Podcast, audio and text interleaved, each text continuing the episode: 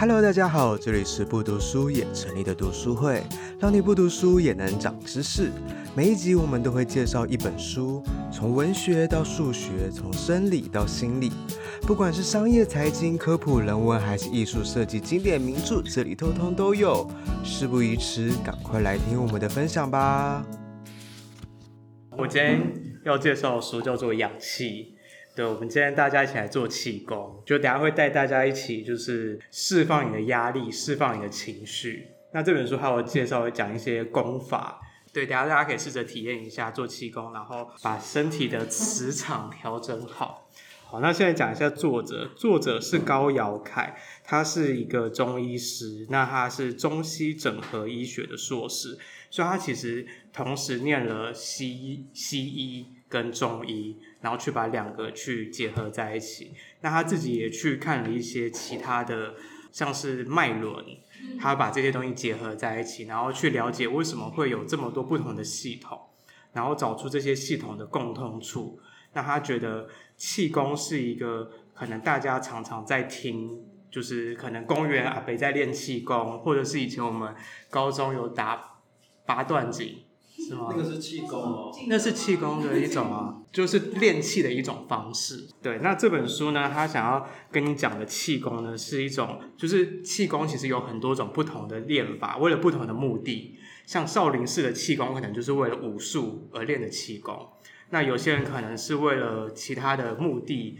那他这本书想要介绍的气功，是要培养你幸福感的气功。那他说，气功跟幸福的关系是什么？他说：“身为中医师，我发现当一个人的身体状态磁场圆满的时候，是非常心旷神怡的，充满爱心与包容。那这种状态就是大家一一直在追求的心的安定，身体的轻盈感。没有，他叫他把这个味道，他把这个感觉，就是叫做轻安感，轻盈的安心感。那他说，在这个时候，内心就不会有任何假想的恐惧。就这本书，其实他是用。”作者很很口语的方式去介绍、去讲这本书，所以有时候可能会比较跳啊，或者是很很流动的。那他接下来要讲的是恐惧，就是假想的恐惧里面的恐惧。那这一段话我蛮喜欢的。他说，有时候我们会有一些就是不这样做就会怎样怎样的信念教条，或者不能这样做，不然就是对谁不敬的信念。他说，把这些东西给放掉。他说，戒律跟教条的利益都是好的。就是都是利益良善，都是像可能我们说鬼月的时候不要去河边玩，然后会会被俩高腿或什么的。那其实那种都是一种自古传承留下来的一种经验法则。因为可能大家知道说夏天的午后可能容易会有午后雷阵雨，然后溪流可能会有很多暗流，所以导致你会对等等的。那可能有时候。为了要让小孩相信，或者是呃要危言耸听一点，所以就用这种方式告诉你说，鬼月的时候，因为鬼月刚好是在农历七月，就是夏天的时候，那大家可能就会想说，我要消暑，我要去天然冷气，对对对，我要去水里泡一泡，对，去玩水。大家可能最近也开始看到一些什么溺毙的新闻啊，或者什么谁谁去谁去救谁，然后这样的一些悲剧产生。对，那他说这些的利益都是良善的，可是要如何不被？就是这些教条给捆绑束缚，你可以试着反过来读，戒律跟教条并非在限制我们，而是在告诉我们说，这样子做下场通常不好，不要往那个方向去，而不是不这样做就会遭到不好的下场。就是他把这件事情用读书的方式来让大家理解。他说，当你感受不到你读的书或者经典所传达的善意与爱意的时候。内心充满的反而是完蛋了，我都做不到，我一定会下地狱惨了之类的画面。当这些画面在你的潜意识成型后，就会表现在日常生活当中。所以他说，当我们在看书的时候，应该去特别去感受、体会作者的出发点是什么，而不是看到书中写的就完全相信。那这个是他对于恐惧，我自己蛮喜欢的，就是不要一直想说，也可以想一下这件事情。就是大家可能会觉得说气功啊，或者这种很玄的东西，是不是什么怪力乱神啊？然后再讲一些虚无缥缈，对对的东西。那我觉得可能我会在这个方面，我会倾向比较宁可信其有的态度，就是我先去接受，不批判。那我试着去练习。我这本书我看完大概半年多，然后我有试着去做一些里面教的功法，然后我觉得还不错，好像真的有帮助缓和一些心情上的情绪或压力。哦，就我蛮久就看完这本书的。那这本书是我一个好朋友就是推荐的。那刚刚有讲到的觉察这件事情，在讲气功这件事情，就是我觉得可以讲一下。觉察就是我后来发现，很多时候就是其实我们一直在讲自我觉察，自我觉察，包含之前讲到的专注是一种资产，他也在教我们要学会自我觉察。然后瑜伽也很常在讲这样的观念，就就是我们要察觉到自己到底遇到的是什么样的问题，然后你才有办法去处理它，去面对它。对，那这边的话，他想要讲的就是跟着他的方式练完气功，我会觉得的确他就是把。呃，觉察自己的身体好或不好，哪里酸痛，其实你是可以感受得出来的。他会教你跟你讲气，可是我会觉得那个气其实就是你的意念放在你身体上的不同地方，你的意识去跟着那一股所谓的气，然后走在你身上，然后你去感受到你的胸口酸的还是去闷的，然后让那个气可能走到你的什么地方的时候，让你多放一点。意识在那个地方，对，我觉得那个气只是一个代名词，它其实是你把你的意识放在那个地方，把你的意识着重在那个地方，跟着那股气，然后走遍你全身，对，大概是这样的概念。好，那我们就先来练气吧。开始，开始，第一个我们先练习踩气。那他这边介绍了一个叫做肚脐踩气法，因为我们每个人的身体状态不一样，每个人有些可能是燥热的，有些人是比较寒冷的体质，所以你在练气功的时候，不论感到什么样子的气，不管那个气是冷还是热的，其实都是 OK 的。不过当你觉得你自己身体比较燥热的时候，你可以去观想月亮，比较阴阴气的。然后，如果你觉得你自己身体比较寒冷的时候，你就观想太阳，因为那是可以带给你热量的东西。透过想象。对，透过想象，就是你要想象宇宙这么大，其实太阳系就是就是有太阳嘛，然后有月亮，然后有其实很多这种不同的星体，然后其实万有引力就是每个东西都会产生引力，所以这些引力应该对你的人也会有一些影响，可能也像星座啊或什么的，其实他把这些都。都用可以用同样的概念去放在这上面。我们现在就开始踩气吧。就是他就说，你就找一个自己舒服的方式。你想要正襟危坐也可以，你想要躺着也可以，你想要翘脚也可以，你想要对也可以。重点是你要觉得那个位置是让你安心的、舒适的。第一个是当你鼻子吸气的时候，你去想你的能量。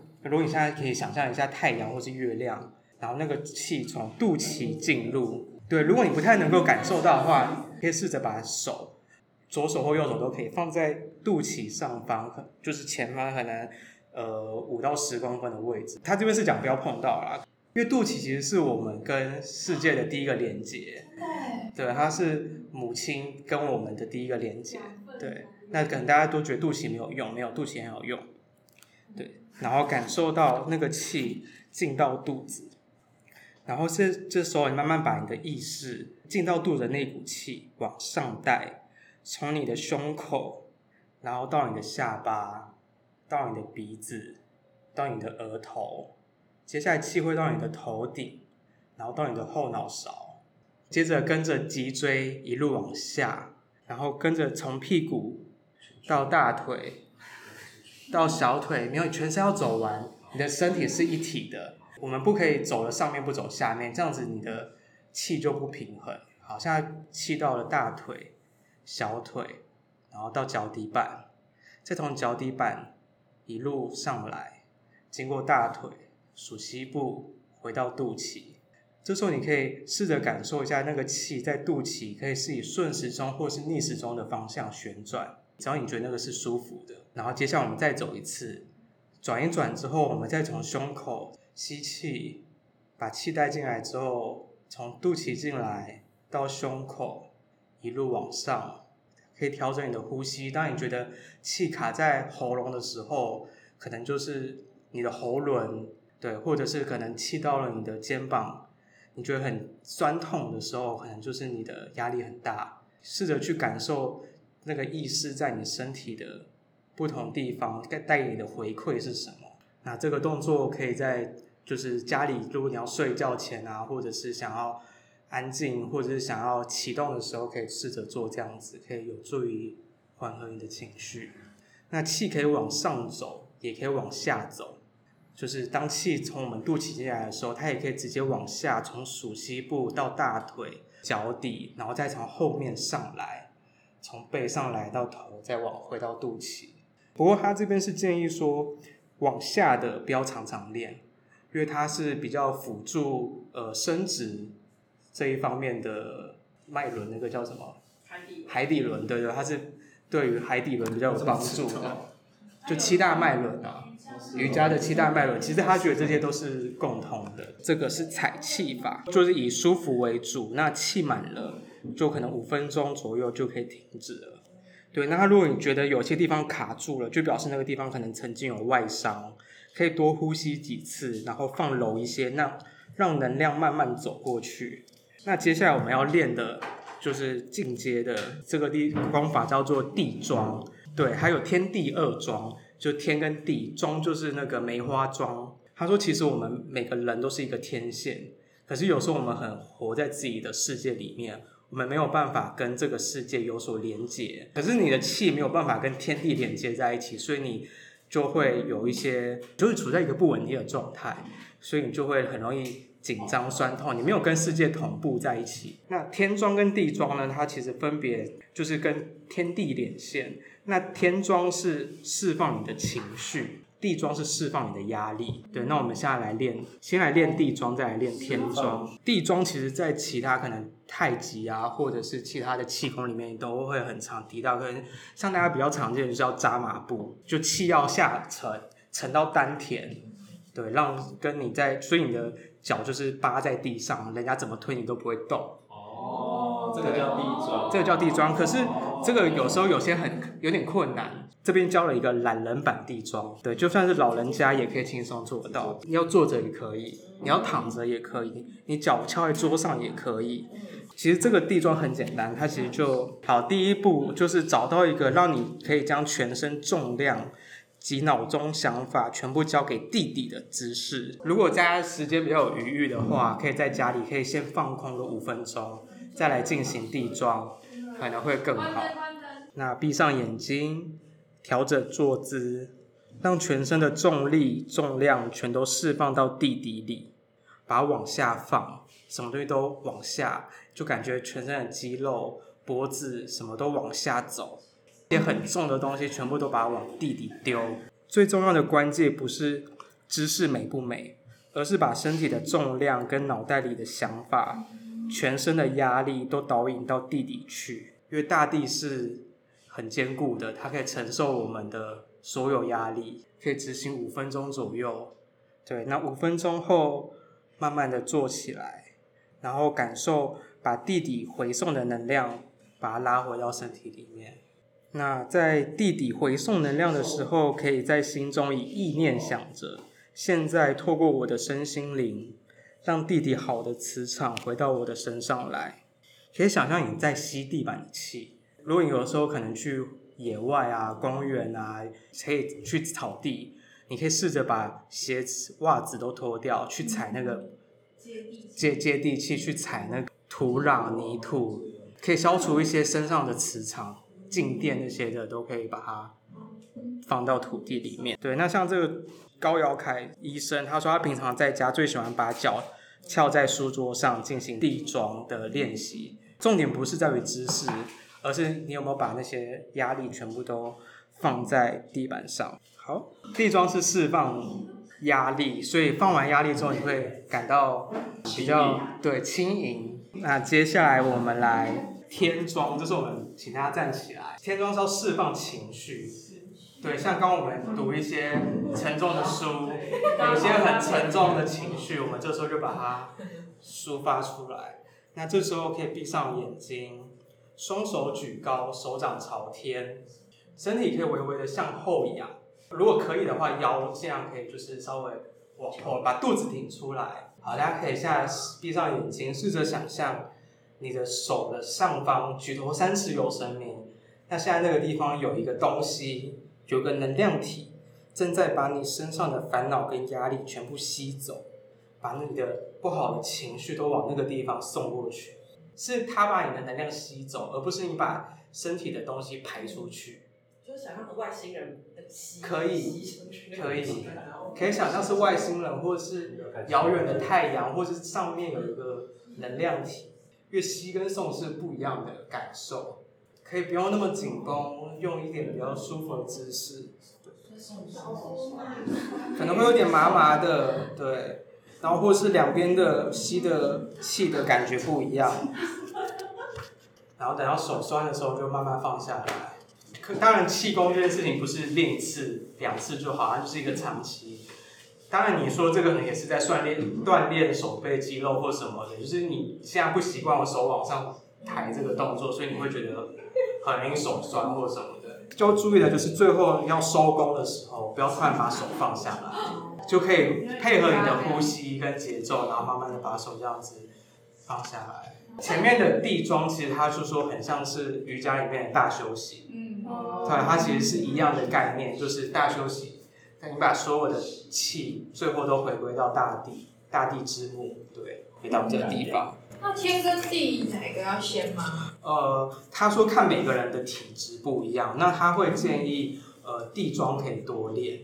他大概说可以做八比二或七比三。嗯，差那么多。对，第八。第八。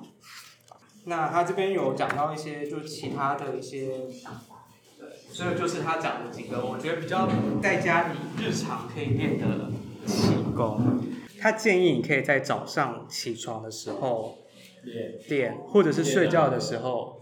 就是你躺在床上，你最没有压力的时候，或者你只要想到的时候，你都可以去做这件事情。就算你现在是在呃办公室，或者是在沙发上，你有想到，你就可以去让那个气走一下。那我自己比较常做的时间是睡觉前，对，有时候可能就是比较躁动、不稳定的时候，我会希望调整一下自己的呼吸，让自己的睡眠可能好一点。对，他这边又讲了。天桩跟地桩的差别，然后刚刚有说了，地桩主要是释放压力、吸收地气，那天桩主要是释放负面情绪，那相对的地桩是吸收阴气，天桩是吸收阳气。天桩比较轻，那如果比较偏想法，当想法过多就会变得不切实际。那地桩是偏执行。但只有懂得执行，却比较少创意，就是需要两个阴阳调和一下。对，当你今天可能是比较偏执行的人，你可以试着去练一下天桩，会多一些创意或者想法。那因为现在这个时代，其实我们比较需要的可能是天桩型的人，就是我们都是叫别人去做事的人，我们都不是自己去做事的人。对，所以他会说练地桩可以让我们的想法落地落实。那像作者他这个高尧凯医生就说他是百分之百天桩型的人，他的想法比较天马行空，那他就会跳来跳去想一些不同的东西，他就会多练一些地桩，去加强自己的执行力。就是两个都可以练，可是像你是什么样的人，你可以去多补足一些自己不擅长的气。像是练地桩的人，有可能会越来越保守；那单练天桩也有可能会越来越开放。就是它里面其实还有一些进阶的功法，就像你想要加强什么护肾啊、保肝啊，它有一些针对人体的一些不同穴道、人中啊、百会啊什么的。那你可以试着去把你的气在那个地方，在肚脐吸气的时候、采气的时候，让气多聚集在那个地方，然后以顺时针或是逆时针的方向旋转。像是里面它有讲到说，《火影忍者》这部卡通的查克拉，其实就是。你在气在穴道里面旋转的一种具象化的表现，螺旋丸真的弄不出来，弄不出来啊，因为你的气不够强大。你要练，你要练，帮我一直练。好，就是这样。然后哦，他这边有提到一个限制哦，当你身体如果就是有时候可能一直想要采气啊，或者想要练气功的时候，可是却没有办法安定下来，或感受不到气的流动，那有可能是因为身体的阻力太高，能量太低。像是一个人熬夜完，或是呃女生经期来，喝醉酒过后，读完书过后，打坐或练气功是没有办法练的，因为当你的能量不够的时候，身体会要用那一些仅存的能量在一些重要的地方，它就没有多的气让你去在身体游走，它可能要保护你的脑，保护你的心。保护你的内脏，所以它就没有办法去调动到其他的地方去练这件事情。那怎么增加能量？好好休息，睡觉。等到你气气充足之后，有气之后，你再去做练气，它应该是一个正向循环，而不是一直去消耗它。那里面有讲到一些可能就比较悬的，像他遇到一些高人指点啊，或者是遇到一些。目前以科学无法解释的事情，这边我就不在这边分享。对，如果有想要看的话，可以去看这本书啦。那这边有提到说，天庄就是有人刚不是说天庄是让你比较活泼、比较有活力的吗？可是有人就说，哎，天庄明明是补充氧气，为什么练着练着反而睡着了？这个原因表示你过劳了。就像你太累的时候，你吃兴奋药物或喝咖啡都还是会睡着。他认为说，睡觉其实就是最好的气功，毕竟身体是肉做的，不是气做的。嗯，然后它里面有一些就是比较偏想法的东西，然后我觉得也可以跟大家分享。他说每个人都是不同属性的哈哈镜，唯一可以判断善恶准确不失的状态，就是平静明亮的时候。那当我们自己也是凹凸不平的时候，映照出来的也会是扭曲过后的现象。就是我们都在把我们自己的标准，然后我们的期许、希望放在别人的，把别人放在这样的价值观下面，所以我们看到这些为恶的人的平顺，可能是物质上的。那在这些物质上，就是你看到那些可能哦有钱的商人啊，可能他们就就是为非作歹，或者是什么掏空国库，做一些有的没的，对，但他可能外表过得光鲜亮丽，很很好。那这些物质背后可能是家庭失和，或是身边没有值得信赖的朋友，又或者是晚上睡不着觉，每天在想他的竞争对手在做什么，要搞他的事情，他其实内心是很不稳定的，是很焦虑的。最后就是我想跟大家分享一个，就是它里面讲到，我也觉得蛮可以思考的，就是拥抱我们的敌人。他说这也是一种练习，就是你对这些的执着，就是你一直有一个有一股气咽不下去。你一直去争个输赢，你想要确认争一口气，对对，你一直觉得可能我要跟别人比较，其实根本没有人在跟你比。有你在想说我在这件事情上我要争个输赢，可是根本没有人要跟你争输赢，根本可能他根本不在乎这件事情，对他来说只是很小的事，可是你却想要把想要站在上风。他说可以试着练习拥抱我们的敌人，就是我们的我们现在也三十岁了嘛，那。这三十年来会遇到一些伤害我们的人，伤害我们很深的人。好，我们现在先想一下伤害你很深的第三顺位，因为我们第一次从最深的那个可能会有点太痛，所以我们从第三顺位可能伤有伤到你，可是没有到那么痛的那个人。好，那你想到那个人之后，想一下当初他对你这样做，他背后的动机是什么？试着去模拟他的想法，看看对方最后真正想要表达的是什么。不一定要第三顺位啊，他只是说，如果你一次想到伤害你，就是那个伤你最深的那个人，你可能那个对自己的内心冲击会很大，你可能一下子会没有办法接受，你会想要逃避，所以他才想举一个第三顺位或者第五顺位，其实也可以。对，他也不要，对你不要一次就大刀阔斧的就直接砍下去，那心会很痛。对，那他是说这样子的话，可以去呃更理解对方，因为他说伤害你的不是这个人本身，而是这个模式。今天也许伤害你的那个人是你的岳母，下一次伤害你那个人可能是你的新交的朋友，他们可能在用同样的模式对你做这些事情，像是我们很常在讲的情绪勒索。对，大家都说我都是为你好，那每个都在为你好的时候，你可能就会受伤。对，因为他可能强把自己的一些东西强加在你身上，那这人也有可能是你的爸爸妈妈，那也有可能是你的老师。他说的这个模式就是我是对你好，这可能是一种模式。可是人不一定是同样的人，不一定每次都是妈妈对你做这样的事情，而让你感到受伤。可能让你受伤的一直是这样子的模式，可以讲行为，可是它不一定那么具体，就是他背后的动机可能是一样的。像是他一直希望你成为一个更好的人，他背后的动机可能是这样，可是他就会希望，哎，你改一下这个东西，你你不要有这些坏习惯，你不要有怎样怎样。然后你一直觉得为什么我要被改变？这时候可能你们中间就会有冲突，可能一直的冲突，不管你跟这个人或者跟其他人伤害你的那个模式，其实是一样的。嗯，所以要可以去想一下，当初这些动机，就是他们对方伤害你的时候的动机是什么？那如果事情再重新发生一次，怎么样处理会更好？对，你当初可能就觉得要跟他大吵一架，死生不复相见，或者是你就打他、扇他，那是不是有更好的解决方法？他背后的动机可能是他想要维护自己的权益。那当你了解他的背后的动机之后，你是不是可以？用不同的方式去回应他的的动机，嗯，去理解他的出发点，去理解敌人的出发点是什么，这就是这本书想要讲的吧？对，这是我现在目前看到，我觉得这本书就是它后面有出了第二本书，这本是养气，第二本是养心，甚至它里面有讲到一些善良。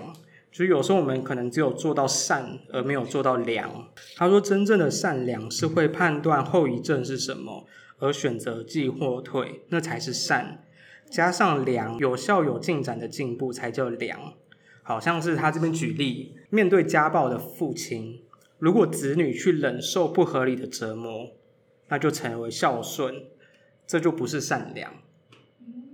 他说，这里的善应该是要去规劝、纠正父亲。